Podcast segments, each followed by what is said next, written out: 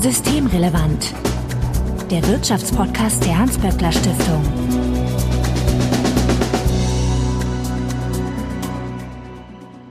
Heute ist Mittwoch, der 12. Mai 2021. Willkommen zur 56. Ausgabe vom Systemrelevant. Johanna Wenkebach, ich grüße dich. Hi, grüß dich, Marco. Ja, Johanna, du bist die Leiterin des HSI, des Hugo Sinsheimer Instituts und ihr beschäftigt euch mit den arbeitsrechtlichen Fragen in der Hans-Böckler Stiftung. Und da werden wir auch heute ein sehr schönes Thema besprechen, aber ich habe mal geguckt, du warst jetzt seit zehn Folgen nicht mehr hier, Johanna. Schön, Ach, dass du wieder da bist. Zeit. Ja, ich freue mich auch wieder zurück zu sein. Ich war wiederum gerade erschrocken, dass wir schon bei Folge 56 sind. Die Zeit rast irgendwie. Ja, wir sind fleißig hier. Definitiv.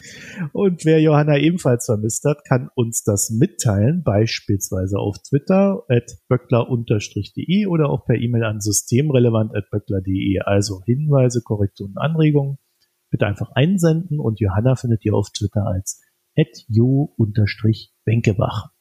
CK wohlgemerkt. Mein Name ist Marco Herak und wir wollen uns heute über mobiles Arbeiten unterhalten. Ich finde diesen Begriff, Johanna, ich finde den so komisch. Was ist denn das? Ja, mobile Arbeit ist Arbeit äh, in Bewegung sozusagen. Ich finde, das in Bewegung, das passt auch als Überschrift, weil es einfach auch für die Veränderung in der Arbeitswelt steht.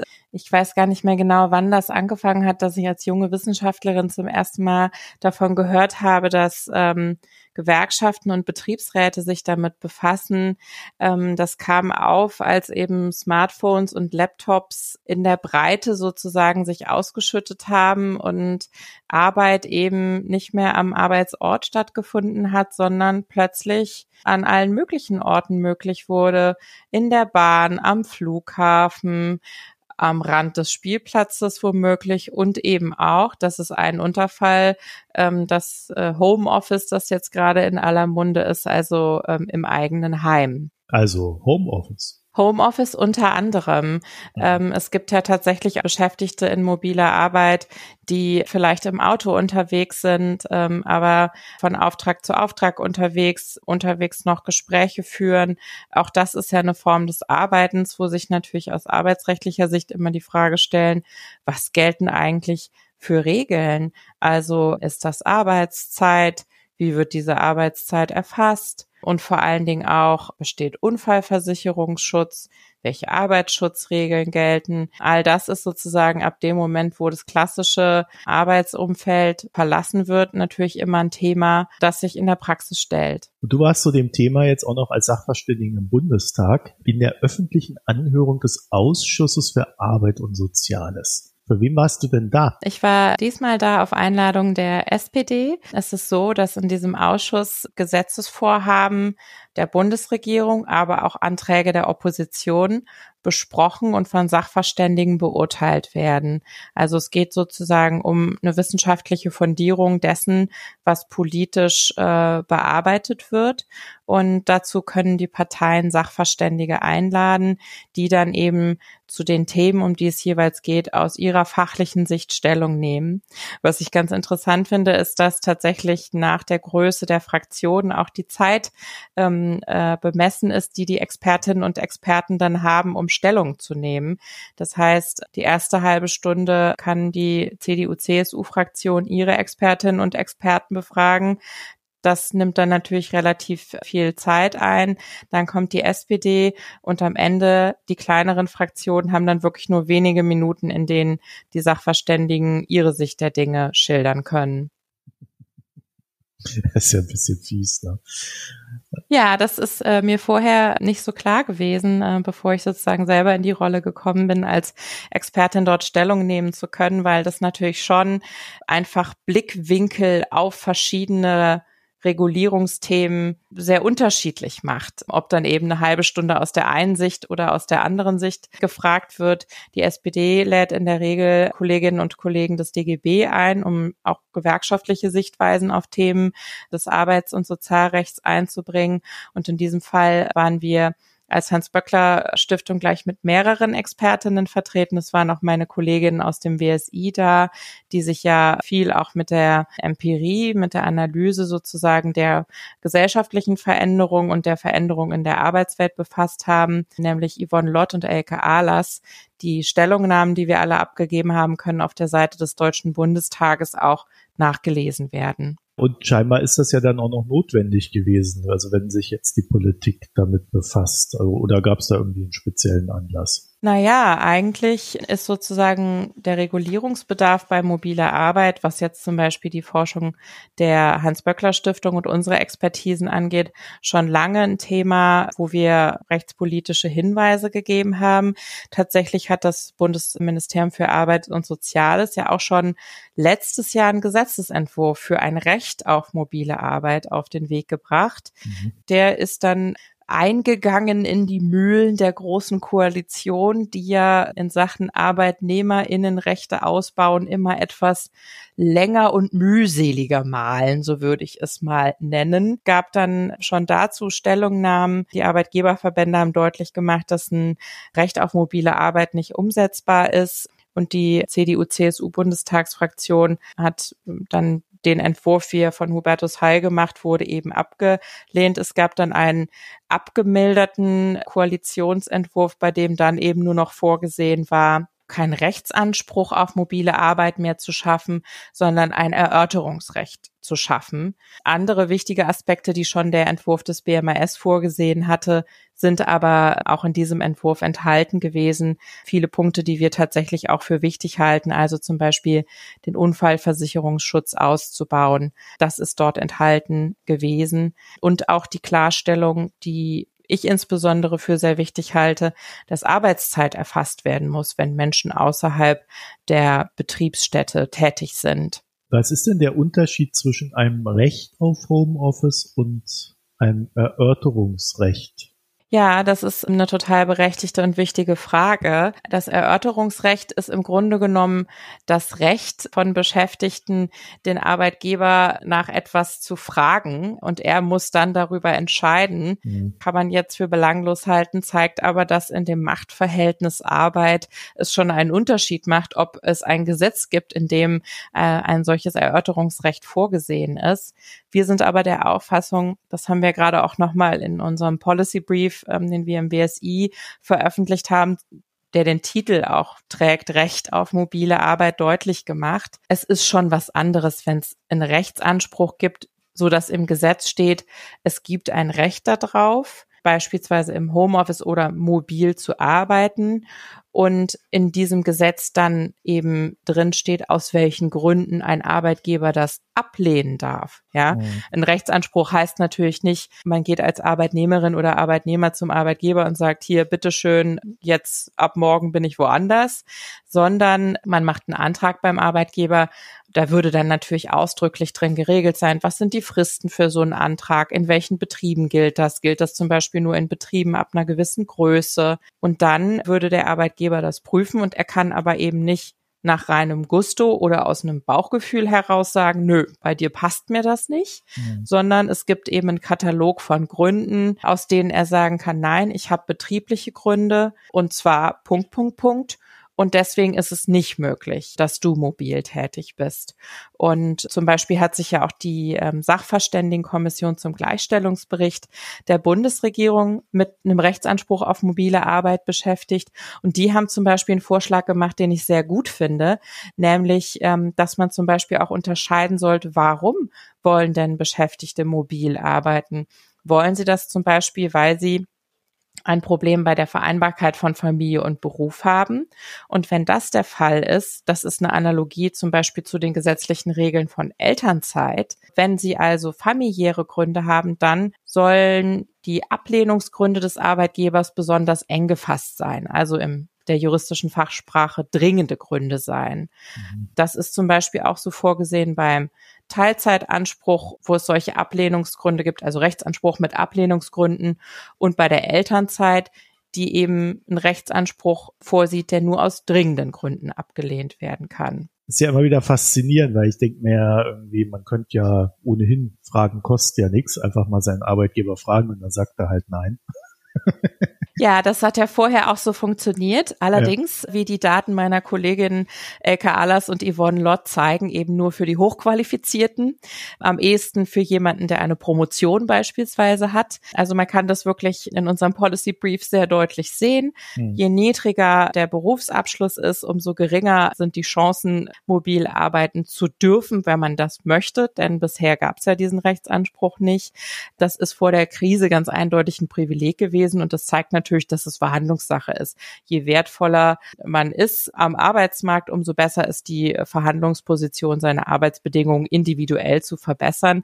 Für die allermeisten sind eben die Bedingungen nicht so, dass sie da wirklich in diesem Ungleichgewicht Arbeitsverhältnis das für sich alleine aushandeln können. Mhm. Natürlich hat, das muss man sagen, denn das Gegengewicht sozusagen zu diesem Machtungleichverhältnis ist ja klassischerweise das Kollektiv von Arbeitnehmerinnen und Arbeitnehmern. Deswegen ist es natürlich nicht überraschend, dass zum Beispiel Gewerkschaften Tarifverträge abgeschlossen haben um die Rahmenbedingungen von mobiler Arbeit festzulegen. Äh, und das natürlich auch es schon seit vielen Jahren sehr gute Beispiele von Betriebsvereinbarungen gibt, also wo Betriebsräte sich aufgeschwungen haben und gesagt haben, hier, wir regeln das fürs Kollektiv, wir setzen einen klaren Rahmen, damit eben auch diejenigen, die nicht in so einer großartigen Verhandlungsposition sind, da einen Anspruch drauf bekommen oder zumindest die Rahmenbedingungen klar sind, wer es bekommt und wer nicht. Wenn es so ein Recht auf Homeoffice geben kann, dann kann es ja theoretisch auch einen Zwang zum Homeoffice geben. Ne?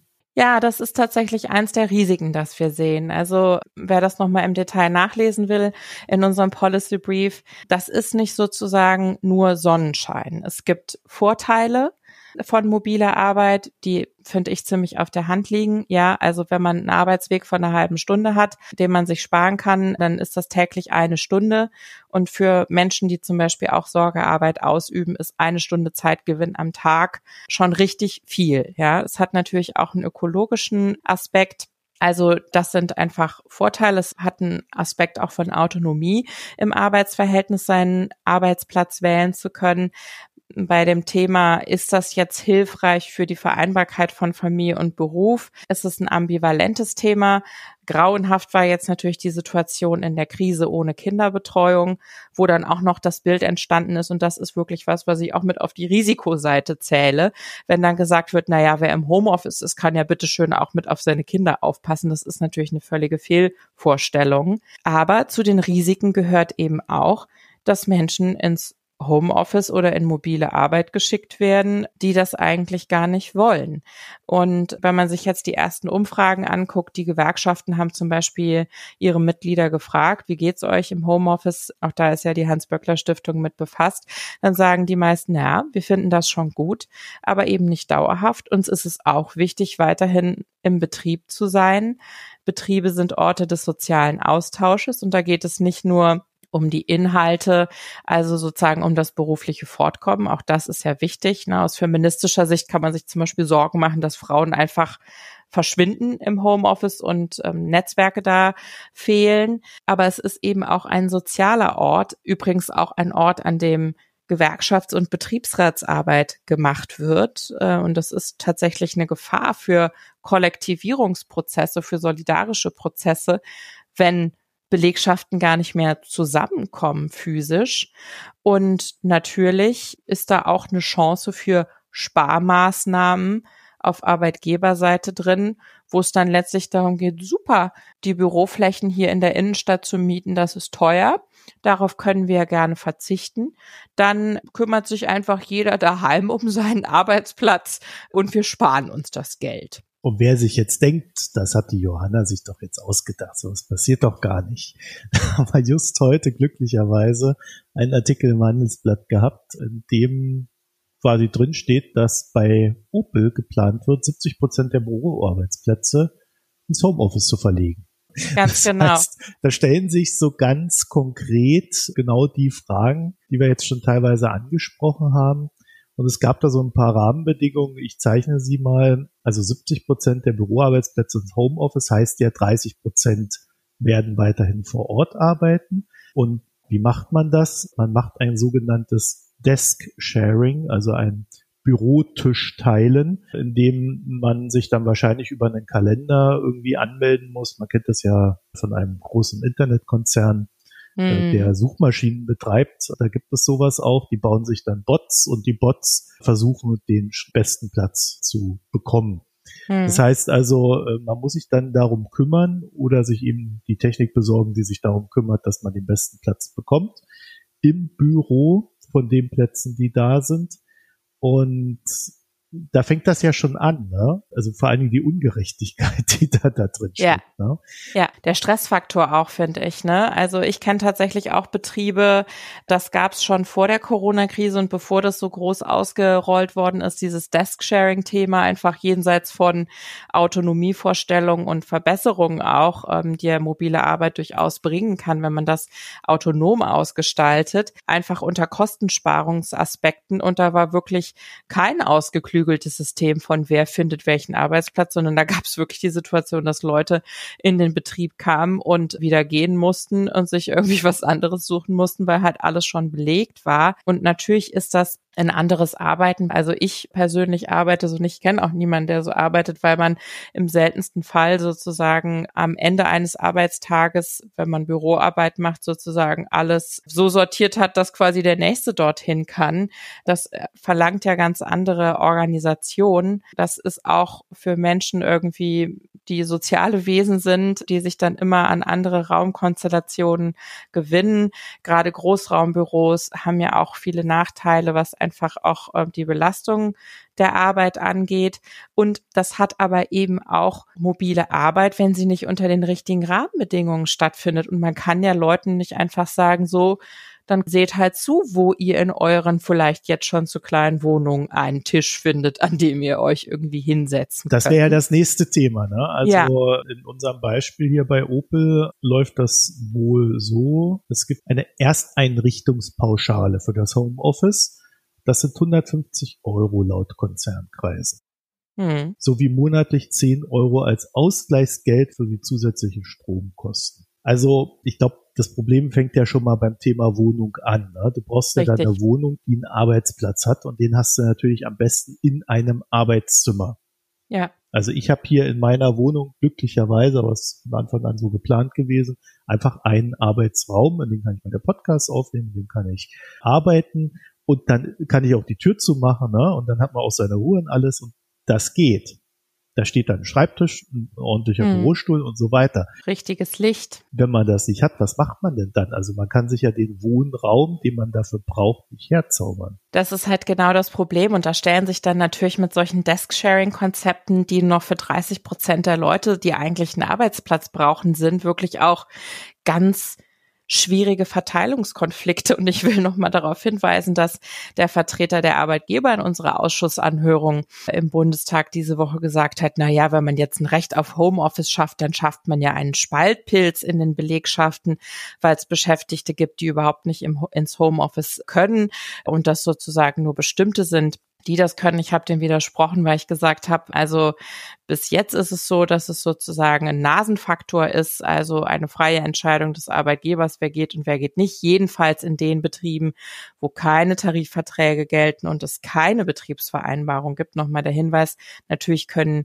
solche kollektiven Regeln gute Bedingungen setzen, aber sie gelten in viel zu wenigen Betrieben. Klammer auf. Im Übrigen halten wir es auch für eine wichtige Rahmenvoraussetzung, dass die Mitbestimmungsrechte gestärkt werden, wenn es um zum einen mobile Arbeit, zum anderen aber auch Desk-Sharing geht, Klammer zu. Aber ein Spaltpilz ist es natürlich auch, wenn dann klar ist, ja, wie soll denn das gehen, diese 30 Prozent der noch vorhandenen Plätze zu vergeben? Werden dann da Kriterien berücksichtigt von, wer hat welchen Platz in seiner Wohnung? Ich glaube auch nicht, dass die Menschen das transparent machen wollen, wie viel Zimmer sie da zur Verfügung haben oder nicht.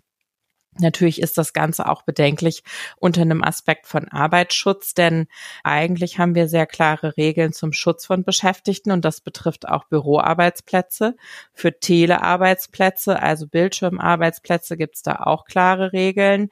Und es wäre schon wichtig, gerade vor dem Hintergrund solcher Entwicklungen, da den rechtlichen Rahmen so nachzuschärfen, dass eben klar ist, welche arbeitsschutzrechtlichen Regeln gelten im Homeoffice. Und ein ganz wichtiges Thema ist da übrigens auch die Arbeitszeit. Sorry, Johanna, es war eine sehr schöne Überleitung, aber yeah. bevor wir dazu kommen, dieses Thema, wie so ein Büroarbeitsplatz daheim mhm. oder ein Äquivalent in, in, mobiler Natur auszusehen hat. Ja, das ist natürlich schon extrem wichtig, weil hier in dem Fall haben wir ja gesehen, 150 Euro Pauschale.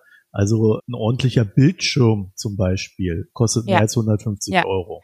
Ja, ich habe jetzt tatsächlich diesen Geldfaktor, da bin ich nicht mehr drauf eingegangen, aber du hast natürlich völlig recht, dass das auch ein ganz entscheidender Aspekt ist. Wer trägt die Kosten dafür? Und grundsätzlich sind wir, ich sage jetzt arbeitnehmernahen Juristinnen und Juristen natürlich der Auffassung, dass diese Kosten nach dem schon geltenden Recht beim Arbeitgeber liegen. Es gibt aber natürlich auch eine Grauzone und die wird natürlich dann umso größer, je mehr Zeit die Beschäftigten dort äh, verbringen. Und es ist ganz eindeutig so, dass die Ausstattung zum einen ganz entscheidend dafür ist, für die Frage, sind das gesunde Arbeitsplätze oder nicht? Ja, also sitzt da jemand krumm vor irgendeinem kleinen Laptop oder hat jemand einen ordentlichen Bildschirm, eine ordentliche Tastatur und eine richtige Beleuchtung, richtigen Stuhl und so weiter. Das kostet natürlich alles. Du hast es schon gesagt, Strom, was ist mit der Raummiete? Es hat eben nicht jeder einen Arbeitsplatz, der den jetzigen steuerrechtlichen Regeln unterfällt, dafür, dass man das steuerrechtlich absetzen kann. Die haben ja jetzt, nachdem das so ausgeweitet wurde, da steuerrechtliche Vergünstigungen vorgesehen. Die laufen aber aus und sind auch gedeckelt. Also auch Steuern äh, sind ein Thema, wenn man sich das anschaut, hier den Rahmen zu setzen. Und all das spricht eben aus meiner Sicht dafür, dass man da eben als Gesetzgeber jetzt ran muss, wenn man diese rasante Entwicklung in der Arbeitswelt so flankieren will durch Gesetze, dass das im Interesse der Beschäftigten eine positive Entwicklung ist. Kommen wir jetzt nochmal zur Arbeitszeit. Ich meine, früher hat man halt die Stechkarten gehabt, ne? Die wurden dann irgendwann digitalisiert. Am Ende ist es ja eigentlich ein Äquivalent, das man dann auch fürs Homeoffice braucht. Ne? Ja, in den Aufsätzen, die es zu dem Thema Arbeitszeiterfassung gibt, aus der arbeitgebernahen Literatur, liest man dann immer oder auch in Zeitungsartikeln die Überschrift, jetzt geht es zurück zur Stechuhr. Das finde ich immer total. Also niemand wird sich eine Stechuhr in sein Wohnzimmer Also das sind ne? sozusagen dieselben, ne, ja. die Digitalisierung und künstliche Intelligenz und alle möglichen technischen Entwicklungen abfeiern, aber ausgerechnet an der Stelle wird dann es so dargestellt, als wäre man jetzt wieder zurückgeworfen aus Technik der 60er Jahre des äh, letzten Jahrhunderts so ungefähr. Das ist natürlich totaler Quatsch. Es gibt da unheimlich viele digitalisierte Systeme und auch das ist eben ein Aspekt, der für den Gesundheitsschutz wirklich ganz wichtig ist. Das haben die Kollegin aus dem BSI, Yvonne Lott, hat das schon in ihren frühen Studien immer aufgezeigt, dass eben die Tendenz von Beschäftigten im Homeoffice ist, wirklich länger zu arbeiten. Und grundsätzlich ist ja bei diesen digitalisierten Arbeitsverhältnissen die Entgrenzung ein großes Thema. Ich finde zwei Aspekte davon interessant. Der eine Aspekt ist, warum arbeiten die länger? Und das ist nämlich ein Grund, der auch für einen Rechtsanspruch spricht. Aus unserer Sicht, die arbeiten länger, weil da so eine gewisse Dankbarkeit ist, weil es eben ein Privileg war, im Homeoffice oder mobil zu arbeiten, wird sozusagen, entsteht so ein Verpflichtungsgefühl von, ich muss unter Beweis stellen, dass ich hier aber besonders gut leiste und mein Soll auch erfülle, wenn mir niemand über die Schulter guckt. Das ist der eine Aspekt. Und der andere Aspekt, den ich wichtig finde, ist, dass eben dieses Entgrenzungsthema wirklich ein großes Risiko ist. Davon haben wir im Policy Brief geschrieben. Die Kolleginnen aus dem BSI haben das schon vorher benannt. Das ergibt sich aus verschiedenen Untersuchungen. Das war auch Thema in der Anhörung im Ausschuss. Interessanterweise hatte die CDU Arbeitswissenschaftler von der Bundesanstalt für Arbeitsschutz und Arbeitsmedizin eingeladen. Und die haben wirklich nochmal sehr deutlich gemacht, welche gesundheitlichen Folgen es hat, wenn Menschen ständig und überall erreichbar sind, dass da eben Schlafstörungen daraus folgen, wenn Menschen spät abends noch E-Mails checken und dann im Kopf sozusagen die Denkmaschine angeschmissen wird, dass man die eben nicht, man kann die eben nicht einfach an- und ausknipsen. Vor allen Dingen, wenn man sich ärgert nicht, ne? Richtig, ne, wenn das vielleicht auch noch mit Stress verbunden ist. Man ist dann sozusagen einfach gedanklich wieder in der Arbeitswelt. Das wirkt sich natürlich auch auf Familien aus, wenn das vielleicht kurz vorm oder beim Abendessen geschieht. Also es fehlen einfach diese Ruhephasen und deswegen finde ich es wirklich sehr bedenklich, dass in der Anhörung FDP und CDU, CSU es nochmal sehr stark zum Thema gemacht haben, dass aus ihrer Sicht eine zeitgemäße Regulierung von mobiler Arbeit damit einhergeht, die Grenzen des Arbeitszeitgesetzes aufzuheben. Es soll eben keine tägliche Höchstarbeitszeit mehr geben, keine festgeschriebenen Ruhezeiten mehr, sondern nur noch eine wöchentliche Höchstarbeitszeit. Und da haben meiner Ansicht nach die Arbeitswissenschaftler in der Anhörung wirklich sehr eindeutig widersprochen und gesagt, wie groß die Risiken sind, dass das eben psychische und physische Folgen für die Beschäftigten hat. Denn dieser Stress ist ja nicht nur eine psychische Belastung, auch das ist eine Gesundheitsfolge, die natürlich unerwünscht ist, aber es hat auch physische Folgen. Und deswegen sollte es eigentlich aus meiner Sicht auch ein Arbeitgeberinteresse sein, wenn man sich die Leute lange erhalten will im Arbeitsleben, diese Grenzen eben auch zu wahren. Das ist im Übrigen auch natürlich eine Frage von Führung. Da bedürfte es, das haben wir zum Beispiel aufgeschrieben, zu den übrigen Rahmenbedingungen, die gute mobile Arbeit braucht, natürlich auch Schulungen von den Führungspersonen. Also es ist Führungsaufgabe, den Menschen zu sagen, eure Arbeit hat Grenzen, haltet Pausen ein, achtet auf euch. An dem Punkt auch könnte man es ja auch ganz einfach machen. Ne? Es gibt halt Arbeitszeiten von X bis Y und dann kann man von außen auf seine E-Mails gar nicht mehr zugreifen. Da braucht man nämlich keine Steckuhr. Es gibt große Konzerne, in denen das so gemacht wird, weil natürlich Gewerkschaften und Betriebsräte darauf achten, die früh dieses Entgrenzungsrisiko erkannt haben und genau solche Regeln vorgesehen haben. Ich glaube, es wird immer so argumentiert, als sei das eine ganz große Freiheit, dann eben auch mal nachts noch ein paar E-Mails checken zu können, damit man dann nachmittags sich um seine Kinder kümmern kann. Aber das sage ich auch als berufstätige Mutter. Der Arbeitstag hat eine gewisse Stundenanzahl. Sorgearbeit nimmt gewisse Stunden am Tag im Anspruch. Wir müssen eine gewisse Anzahl an Stunden schlafen und uns irgendwie um uns kümmern, physisch. Und der Tag hat eben nur 24 Stunden und es ist keine Freiheit sozusagen, die Arbeitszeit da überall hin auszudehnen. Und abhängig Beschäftigte brauchen das Arbeitszeitgesetz als Grenze, auf die sie sich berufen können, wenn es eben nicht mehr um Zeitautonomie geht, sondern um Überschreitung dieser Grenzen. Und ich bin sicher, dass das verheerende Folgen hätte, wenn diese Grenze des Arbeitszeitgesetzes fallen würde. Und ich finde es wirklich falsch, wie jetzt zum Beispiel auch in dieser Ausschussdebatte diskutiert wurde, zu sagen, es ist nicht mehr Zeitgesetz, dass es ein Arbeitszeitgesetz gibt, das Grenzen setzt. Das sehe ich ganz anders. ist ja mal ganz interessant, an was eine moderne Gesellschaft so diskutiert wird. Ne? Ja. Ich habe noch so eine Spezialitätenfrage und zwar die FDP fordert, dass bei mobiler Arbeit das Arbeitsschutzgesetz, aber nicht die Arbeitsstättenverordnung einschlägig sein soll. Was mhm. ist denn da jetzt schon wieder der Unterschied? Ja, die Arbeitsstättenverordnung beschreibt eben tatsächlich ganz genau, wie Arbeitsplätze aussehen müssen. Und ähm, das ist diese Grauzone, die ich eben schon angesprochen habe. Ne? Also ist jetzt ein mobiler Arbeitsplatz ein Arbeitsplatz, der unter dieser Arbeitsstättenverordnung, die dann eben klare Vorgaben dazu macht, wie bestimmte Arbeitsplätze aussehen müssen, fällt das darunter? Oder nicht. Wir machen unter uns Juristinnen und Juristen immer den Spruch, drei Juristen, fünf Meinungen. So ist da gerade die Rechtslage. Und es ist sozusagen eine unserer Forderungen, dass man sagt, es muss wirklich ganz klar sein, welche Arbeitsschutzstandards gelten. Und ich finde deine Frage interessant, weil da haben wir tatsächlich in der Debatte im Ausschuss im Bundestag auch drüber geredet, denn da wurde immer so ein bisschen das so als das Horrorszenario dargestellt. Na ja, Arbeitsschutz, das würde ja die Privatsphäre der Menschen bedrohen, wenn dann die Arbeitsschützer plötzlich in die Wohnungen eindringen und an den privaten Schreibtischen der Menschen überprüfen, ob der Bildschirmarbeitsplatz richtig eingerichtet ist.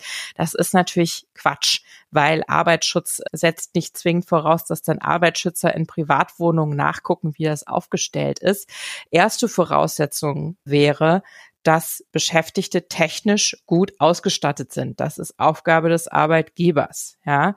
Zweite Voraussetzung ist, dass die Organisation so aufgebaut ist, dass Beschäftigte gut und gesund am jeweiligen mobilen Arbeitsplatz regeln können. Und als drittes, erst kann man dann gucken, okay, äh, was muss das Individuum machen, um das richtig zu machen. Aber das Argument, dass der Arbeitsschutz und zum Beispiel eine Geltung der Arbeitsstättenverordnung daran scheitern würde, dass dann die Privatsphäre der Wohnung verletzt würde, das halte ich für ein vorgeschobenes Argument. Das ist ja ganz interessant, weil die Arbeitgeber selber wollen ja schon auch im gewissen Maße kontrollieren, was die Arbeitnehmerinnen und Arbeitnehmer da so tun. Das heißt, die wollen ja eigentlich auch eine gewisse Form von Überwachung da reinbringen. Es hat letztes Jahr unheimlich interessante Dokumentation auf Arte gegeben, wo es nochmal um die Geschichte der ähm, Gewerkschaften und der Arbeiterbewegung ging, die anfing damit, dass die Weber aus ihren Häusern in die Fabriken versetzt wurden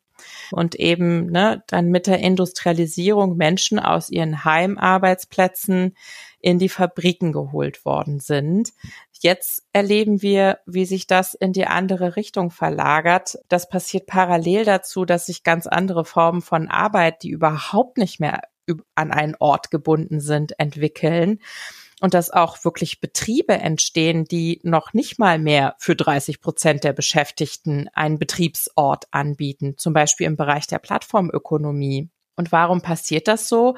Weil einfach die Digitalisierung ermöglicht, dass die Kontrolle, die der Arbeitgeber natürlich ausüben will über die Menschen, die er bezahlt, denen er Verträge hat, ähm, diese Kontrolle ist längst nicht mehr darauf angewiesen, dass irgendjemand physisch jemanden über die Schulter gucken kann, sondern da gibt es eben digitale Techniken und einige davon sind hilfreich, wenn wir uns zum Beispiel anschauen, dass es eben nicht mehr der Stechuhr bedarf, um Arbeitszeit zu erfassen. Andere gehen aber zu weit äh, und schießen da über das Ziel hinaus und führen letztlich zu einer Überwachung von Beschäftigten bis hin zu es wird die Geschwindigkeit der Tastenanschläge gemessen. Das ist natürlich eine Entwicklung, die sehr kritisch zu sehen ist. Und da bräuchten wir dringend eine Erweiterung des Arbeitnehmerdatenschutzes. Das halte ich für ein ganz essentielles Thema auch für die Zukunft der Arbeit, hier einen klaren Rechtsrahmen zu setzen. Jetzt hat ja Corona auch dazu geführt, dass wir etwas unerwartet, also Corona war ja komplett unerwartet, ja. aber dass auch äh, die Folge von Corona war, dass jetzt plötzlich sehr schnell sehr viele Leute ins Homeoffice gegangen sind. Mhm. Äh, das ja zu einer gewissen also so ein bisschen Wild West. Ne? Man ist auch lieber daheim geblieben, besser als das Virus zu bekommen. Und äh, das war ja auch eine Zeit lang in Ordnung. Und dann hat man halt irgendwann festgestellt, okay, ich habe jetzt Rückenschmerzen und muss zur Physiotherapie. Es gab ja dann auch Folgen des Ganzen. Und jetzt sind wir so ein bisschen in der Situation, wie mir scheint, dass wir jetzt auch nachregulieren. Ne? Also. Also dass wir jetzt äh, auch ähm, sehen, okay, wir müssen regulieren, also regulieren wir. Jetzt habe ich noch ein kleines Beispiel gefunden. Ich anonymisiere das mal. Es gibt einen mhm. Tech-Konzern, mhm. der hat seine Mitarbeiterinnen und Mitarbeiter nach Hause geschickt während Corona und hat dann festgestellt, oh, die erledigen ja mehr. Also, also die Aufträge werden schneller abgearbeitet. So, jetzt beginnt man so langsam wieder den Einstieg ins Büro zu organisieren und aus diesem schneller Arbeiten, also den Leuten war einfach langweilig daheim, die wussten nicht, was sie tun sollen und haben dann halt nochmal abends schnell was weg erledigt. Ne? Und daraus ergab sich halt, Dinge sind schneller fertig geworden. Jetzt geht man wieder ins Büro und der Konzern sagt, ja, wir erhalten jetzt die neuen Deadlines aufrecht. Also man hat ja gemerkt, wenn etwas schneller funktioniert, naja, da können wir ja da mal ein paar Tage weniger für das nächste Projekt ansetzen. Die Leute machen das ja. Hm. Äh, wenn man das dann aufrecht erhält bei der Rückkehr ins Büro, dann sorgt man ja mehr oder weniger schon vom Konzern her für eine Überarbeitung der Mitarbeiter. Und ich sag mal, das ist ein Konzern, der ganz, ganz, ganz am Anfang steht gewerkschaftlich organisiert zu werden. Ich wollte es gerade schon sagen, du hast es anonymisiert, aber die Wahrscheinlichkeit bei den großen Tech-Konzernen, dass da gut gewerkschaftlich organisierte Belegschaft vorhanden ist und auch starke Mitbestimmung auf betrieblicher oder Unternehmensebene, die Wahrscheinlichkeit ist ja eher gering. Da ist ja meistens noch Luft nach oben. Und dann sind natürlich die einzelnen mit äh, solchen Verdichtungs- und Intensivierungsszenarien auf sich gestellt. Und das ist klassische Gefährdungssituation. Ich bin sicher, dass sich das in vielen Betrieben abspielt, ähm, auch jenseits jetzt von den Corona-Erfahrungen und den Ergebnissen, die da jetzt in dieser Phase mobiler Arbeit erzielt wurden, weil natürlich an der Stelle immer die Schrauben angezogen werden. Und das ist ja einer der Punkte, wo wir zum Beispiel sagen, es ist wichtig, dass äh, Mitbestimmung gestärkt wird. Darüber reden wir nächste Woche, weil das dann im Bundestag ist. Und eins der Felder ist zum Beispiel auch das Feld Personalplanung. Also die Frage, wie viele Leute machen eigentlich den Job? Denn über eine kurze Phase kann sowas vielleicht geleistet werden. Die Frage ist, was macht es auf lange Sicht mit den Menschen? Und wir haben ja einige Fälle auch in der Hans-Böckler-Stiftung behandelt. Ich sage nur zum Beispiel das Sonarsystem, äh, das bei Salando angewendet wurde, ja, mhm. was letztlich auch mit dieser, wie haben Sie es genannt, Rundum-Feedback ja so eine Art von Dauerdruck auf Beschäftigte schafft. Ich halte solche Verfahren, also zum einen ähm, geht es natürlich um die Frage, ist das rechtmäßig, ist das rechtswidrig? Zum anderen geht es um die Frage, ähm, ist das wirklich was, wo man perspektivisch Leute auf lange Sicht zu einer hohen Leistung bringt.